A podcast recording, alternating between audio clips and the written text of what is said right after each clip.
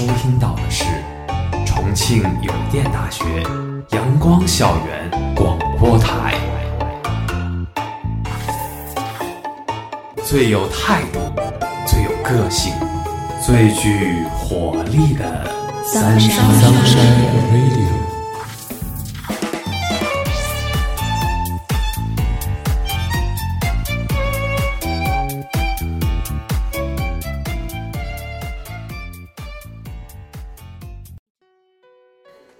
亲爱的听众朋友们，大家中午好，欢迎收听今天的阳光校园广播台，我是主播周周，我是主播李默。我们今天的节目是不可思议皆是外星文明。近两周，随着三星堆的开采工作逐渐推进，这个神秘的历史遗迹渐渐揭开了它更多的面纱。三星堆古遗址位于四川省广汉市西北的鸭子河南岸，保护范围十二平方千米，距今已有三千到五千年的历史，是迄今为止在西南地区发现的范围最大、延续时间最长、文化内涵最丰富的古城、古国、古蜀文化遗址。一九八六年的一天，广汉月亮湾的几名村民下田干农活。偶然间发现了在土层下有许多玉块和青铜器，这个偶然的发现让三星堆乃至古蜀国的神秘面纱在几千年后终于公之于众了。你去过三星堆吗？关于这个古文化遗址，央视主持人撒贝宁是这样评价的：在国内国外的所有博物馆中，三星堆也许不是最大的，但是。它绝对是能在你看完以后进入到你梦境里的一个博物馆。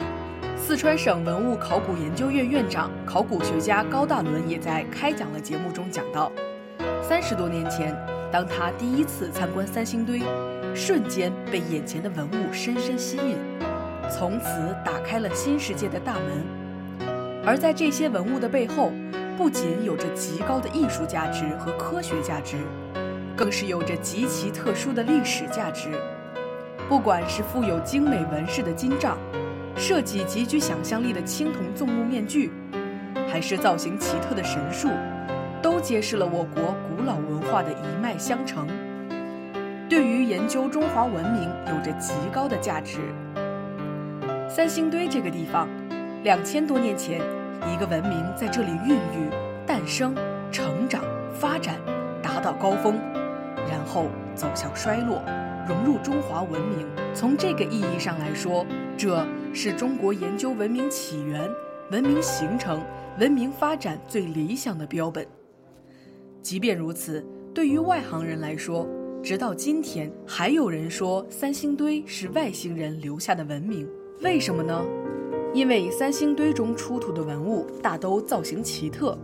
就拿面具来说。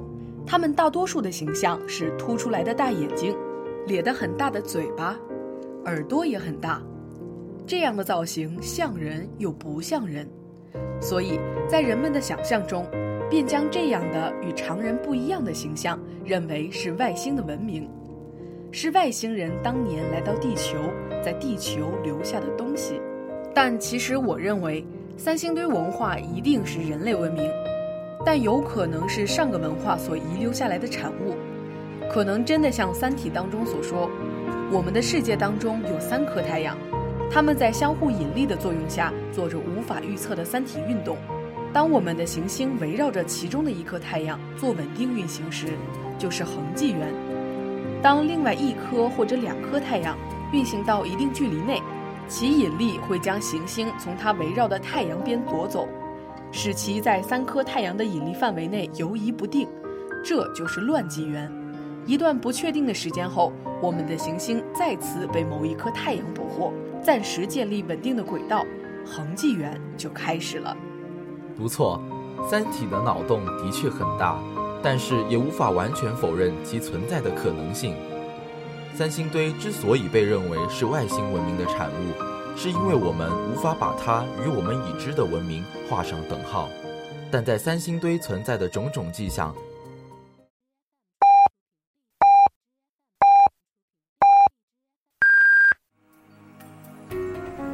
现在是北京时间正午十二点整。您收听到的是重庆邮电大学阳光校园广播台。已经足以让我们确认它是人类文明，只是还需要更多的时间让他人信服罢了。但是世界当中依然存在着我们无法用科学解释的事，所以外星文明是否存在，我们也不能妄下结论。但可以肯定的一点是，三星堆一定是人类文明。单看那个面具，不说和郑云龙长得是毫不相干，至少是一模一样。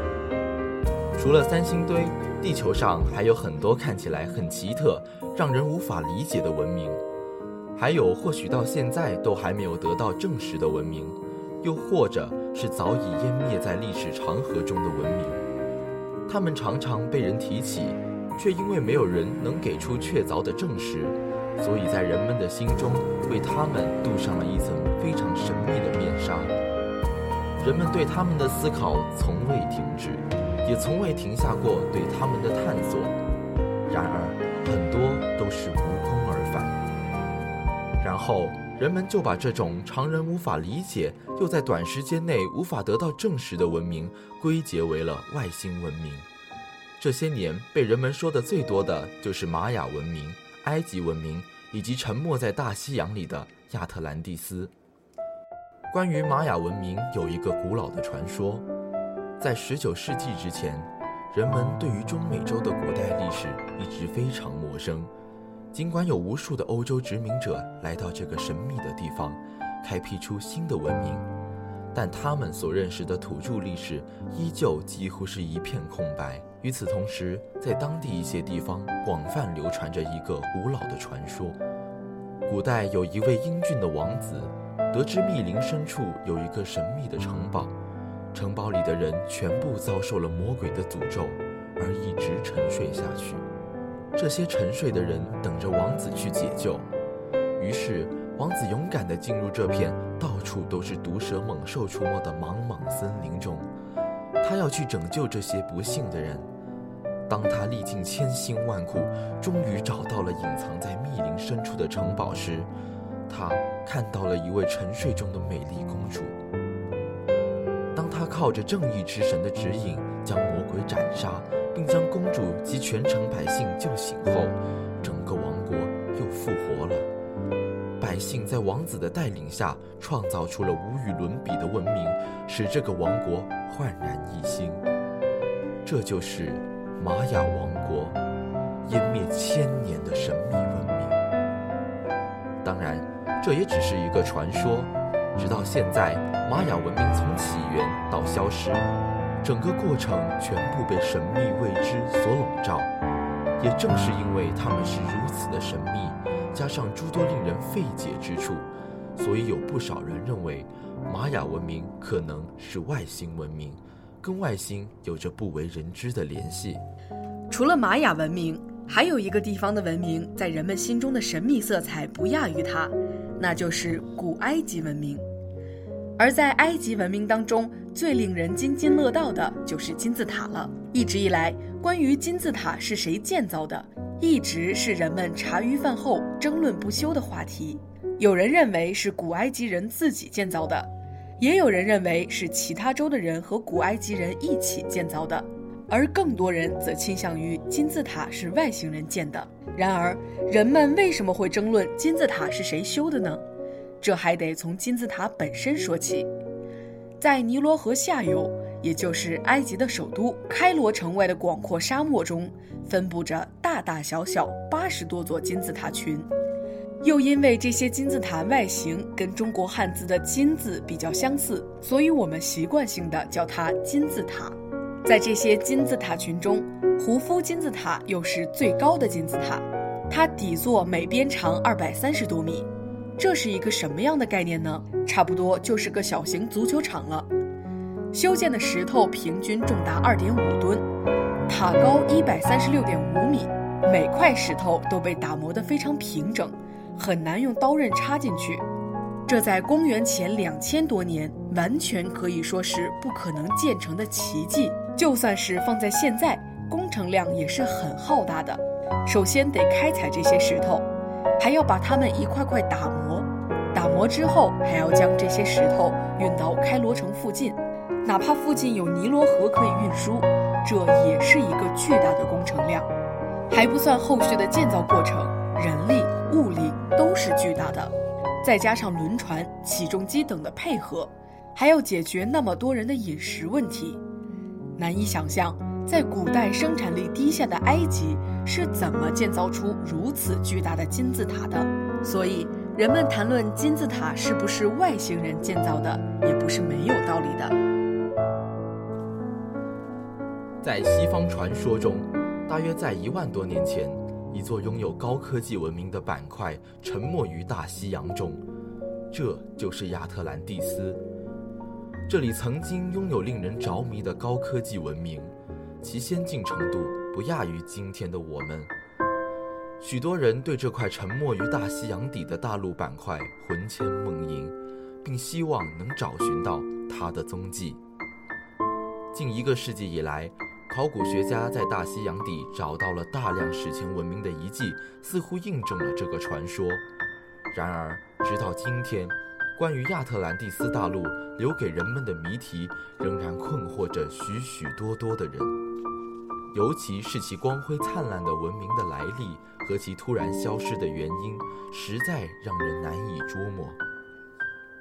希腊的哲学家柏拉图在《迪迈斯和格里迪亚斯》中描绘了亚特兰蒂斯的全貌。亚特兰蒂斯是由一系列浮于海上的同心圆连接而成。从城市内部朝外看去，可以看到城市的另一层。无数的飞车在城市中穿梭。人们根本不需要用双腿走路，就可以很快到达任何想要到达的地方。亚特兰蒂斯人的生活非常奢华，因为根本无需用劳力赚取生活，一切都是自动化的。百姓享尽便利，整个城市由机械管理，人们不需要专门读书，知识可以从特殊装置中吸取。十几岁的小孩所拥有的智慧就已超过现在的高等学者。另外，他们的宠物不是马匹，而是独角兽。如果按照以上所说，这真的是一万六千多年前的城市吗？人类迄今为止都没有到达这样的文明高度，而一万多年前的亚特兰蒂斯却做到了。这不是外星文明，又是什么呢？关于外星文明的说法，从很多年前就已经开始流行，直到今天依然没有停止。有的人认为，地球上的所有文明都是人类自己所创造的，不应该归结到那些迄今为止都没有确凿证据的虚无缥缈的外星人身上。也有的人说，现在地球上的有些文明实在是有些太过不可思议，是无论怎么分析。都没有办法在那个年代能创造出来的这样的奇迹和无法考量，不是外星文明又能是什么呢？为什么人们总是对外星文明有着如此沉迷的执着呢？我觉得可能是因为越神秘越好奇吧。人们对于自己无法达到的水平和层面，总是想知道该怎样去达到。但是现在又没有准确的解释可以剖析上面提及的几种文明，所以只能用外星文明去解释。但人们对外星文明的执着，一定程度上体现了国人的探索精神。正如爱因斯坦所说：“永远保持好奇心的人是永远进步的人。”我们人类的文明能发展到现在的水平，正是因为我们的好奇心促使我们不断去探索。而我们对外星文明的探索，首当其冲的一点，应该就是对于外星人的执着了。我们都知道，从诞生到现在，宇宙已经走过了一百三十八亿多个年头。根据科学家的观察和计算，目前人类能够观测到的宇宙范围，至今大约为九百三十亿光年，而它的实际直径约是一千六百到两千亿光年。有人曾做过一个非常有意思的比喻。如果将宇宙一百三十八点二亿年的时间看作是一场马拉松，那么人类出现的时间，即便是从古猿算起，所占的时间也只是相当于在系鞋带。可见人类出现的时间和宇宙出现的时间相比较是多么的短暂。更主要的是，宇宙中类似地球这样的行星数量已经超出了人类的认知。在这种情况下，谁会认为人类是宇宙中唯一的智慧生命呢？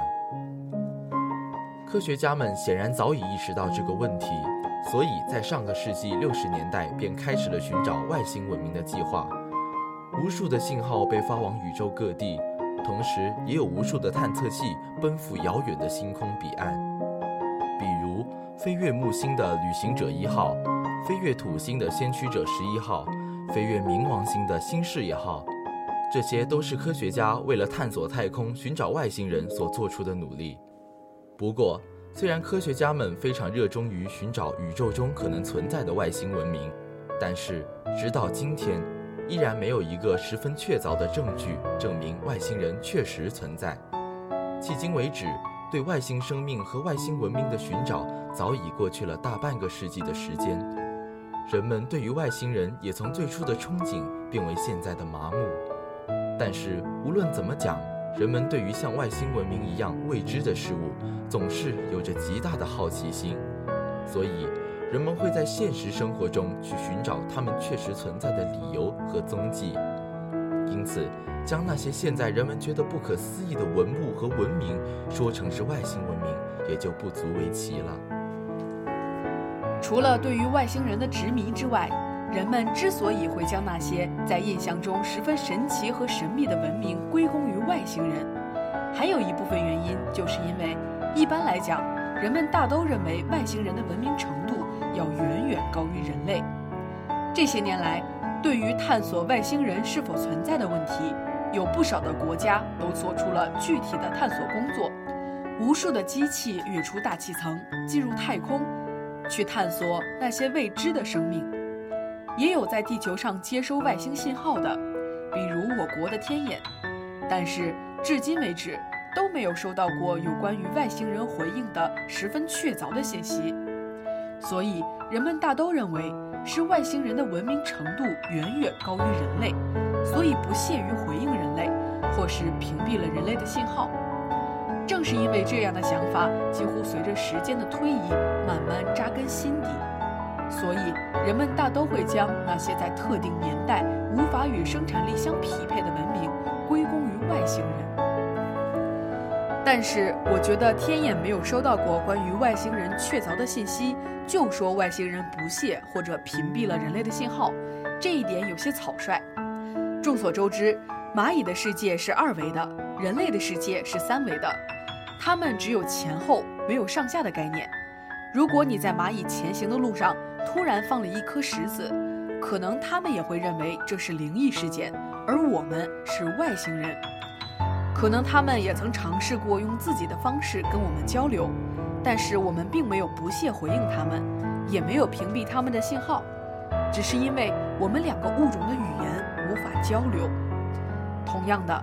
可能这个世界当中也有着四维生物的存在，他们在时光的洪流里，用我们看蚂蚁的眼神在俯视我们。不论是未被发现的高级文明，还是没有找到的低级文明，我们人类文明确实是任重而道远的。但人们在探索的同时，又对外星人有着提防的意味。正如俗语所说。知己知彼，方能百战不殆。正是这样的未知和好奇，才会让人们对于神秘的东西有着无限的向往和猜测。纵览人类发展历史，不难发现，好奇心绝对是推动人类不断前进的动力之一。而在茫茫宇宙寻找外星文明，也是同样的道理。就是因为好奇，宇宙中是不是有和人类一样的智慧生命？就如同爬山一样，在大多数情况下，我们登上山顶其实并没有太大的意义，或者说，对于我们来说并没有什么实质性的好处。但是，我们仍然会耗费大量的时间和精力去攀登，去见识一下山顶的景色。而推动着我们这样做的原因，其实就是单纯的好奇。随着社会的发展，科技的进步，世界上的未解之谜也越来越多，还有很多原本只存在于神话中的东西，也渐渐浮现在了人们的眼前。除了外星文明之外，人们对于传说中的美人鱼的探索也从未停止，甚至还有很多不知道是真是假的视频，在证明着所谓美人鱼的存在。同样，对于外星飞船的说法也一直都在流传，也有着不知真假的印证。正是因为有着这样的好奇和一颗探索的心，所以人们才迫切地想要找到它们真正存在的痕迹。而这样的痕迹，最能让人信服的，不就是那些在现在觉得不可思议的存在吗？除了对于宇宙世界的好奇和探索之外，人们之所以会将这些文明认为是外星文明，可能也有一层原因，是因为以现在的思维和审美，没有办法理解当时的人们那么做的原因。就拿三星堆做例子，那些奇形怪状的造型，说是面具，却又不能说是真的照着人脸做的。毕竟，如果有人真的长成那样，可能会吓坏身边的人吧。所以，人们会有一部分认为。这样的造型其实是外星人的外形，是他们照着他们的面容做的，也就不足为奇了。但是，虽然三星堆的外形的确奇特，它却不是什么外星文明，而是当时崇尚占卜的人们对神的想象。所以，人们之所以会觉得这些不可思议的文明是外星文明，归结起来也就无非一个好奇：好奇为什么会是这样的形象。好奇为什么在那个年代就可以做出，即便是现在也无法简单完成的建筑和文明？好奇这个世界上是不是真的存在外星人和那些久久流传的故事当中的人物？正是这样的好奇，推动着人们不断的对世界发起探索。人类总是在探寻、寻找一些未知的、已知的。已知及有关的、无关的秘密，他们总是对这世界上，甚至这世界上以外的一切充满着好奇。探索未知的世界是人类的天性，因此，无论是险峻的高山，还是深邃的海洋，又或是苍茫的宇宙，都挡不住人类探索的脚步。荀子曰：“不登高山，不知天之高也；不临深谷。”不知地之厚也，不闻先王之遗言，不知学问之大也。的确，探索自古以来都是生命中必不可少的一项重要任务。生命中的每一次探索，在本质上来看，都会有其成功的一面。在屈原发出“路漫漫其修远兮，吾将上下而求索”的慨叹，人类对未知领域的探索就从未停止。希望是隐藏在群山后的星星，探索是人生道路上执着的旅者。我们的世界充满了未知的领域，未知的领域在人类面前形成一个个谜团，而唯有那些勇于付出智力、毅力的人，经受得住苦心志、劳筋骨的磨难的人，才能真正征服这广阔的未知世界。无论是历史还是人生。无不处处充满未知，而这些未知带给我们的东西，谁也无法想象。有时候甚至让人感到迷茫或者恐惧。但历史总是向前发展的，人类社会总是进步的。人们始终坚信，只要努力拼搏，未知的未来便值得期待。未知推动人类历史发展。纵观历史。人类发展的过程就是一个不断探索未知事物的过程。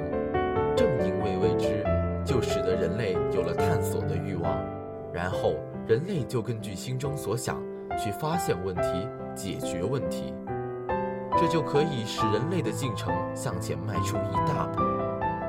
正是因为人类对天空的探索，就有了中国古代万户飞向月球的壮举。万户虽然失败了。但是他的探索精神一直激励着后人。进入二十世纪之后，人类终于具备了飞向宇宙、翱翔苍穹的能力。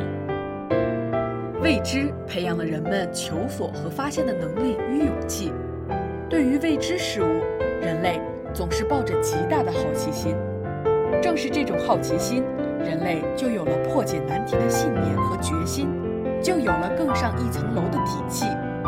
像历经艰苦发展青高速的屠呦呦，像沉寂十几年造出天眼的南仁东，他们拼搏努力，不畏惧任何困难，全身心地投入事业，解决一个个的难题。他们或许也有过对未知的恐惧，但更多的是决心和勇气，从而获得推动人类的发展与进步。未知并不可怕。有作家说，人生不会像我们想象的那样好，但也不会像我们想象的那样坏。所以，我们对未来应该抱着乐观的态度，淡然对待当下的困难。只要努力拼搏。一切困难都会主动低头。未知不仅仅是挑战，更是机遇。在生活中，我们在很多时候都会遇到各种各样的困难，我们都应该努力拼搏，勇于开拓，善于创新，排除各种阻碍，要有足够的胆识和才能，才能立于不败之地，创造精彩的人生。即使最后没有得到理想的结果。但我们曾经努力过，获得过阶段性的成果，有过不一样的人生体验，这或许就是探索未知回馈给我们最好的礼物。未知代表着我们尚未认知的世界，尚待探索的未来，代表着社会和人生难以预测的未来。未来或许辉煌，或许迷茫，但只要我们有勇气、有信心。有决心面对未来，那么未来一定会充满阳光。未知对于我们来说，既是动力，又是恐惧。而伟大的人类，把动力化成坚持，去面对一次又一次的失败；把恐惧化成冲劲，冲破一个又一个的难题。探索的路上，我们已经走出了很远很远。世界上未知的事物比比皆是，能够引起人们好奇心的事物也是不少，甚至有很多到现在都还没有真正进入人类的视野。所以，坚持对未知事物的探索吧。这个世界能有多精彩，全看我们能探索出多少未知。外星文明在人们的认知内可以用“神秘”两个字来代表，现实世界也是如此。古人说。世界之大，无奇不有。这句话不是没有道理的。这个世界还有很多的未知之谜等待着我们去破解、去了解、去探索、去发现。三星堆也好，埃及金字塔也好，亚特兰蒂斯也好，我们无法确认它们究竟是不是外星人留在地球的所谓外星文明的产物，但我们知道它们确实是存在过的。到现在，三星堆和金字塔已经确定无疑是人类自己创作的产物了。也正是因为如此，我们才会如此佩服古人先贤的智慧。既然佩服和羡慕，我们就更要去探索未知的世界，创造属于我们这一代的文明。或许若干年之后，他们也会成为被后人叹为观止的文物。从古至今。人类对未知的探索从未止步，只有对未知的世界抱有旺盛的探索欲，并为之付出脚踏实地的努力，我们才能更好地解答心中的疑惑。我国伟大诗人屈原曾写过一首长诗《天问》，对天地、自然与人世等一切事物现象发问，这是他对未知世界的思考。如今。我们也在探索着我们所不知且预知的事物，比如美人鱼、外星人。一起去探索世界吧，让这个世界更加丰富多彩。今天的节目到这里就结束了，我是主播黎墨，我是主播周周。如果你想收听我们的更多节目，欢迎在荔枝搜索电台“重庆邮电大学阳光校园广播台”。如果你有好的意见或者建议，可以在新浪微博搜索“重庆邮电大学阳光校园广播台”，或者关注我们的官方微信公众号“重邮阳光校广”。重庆邮电大学阳光校园广播台，更多精彩等你来。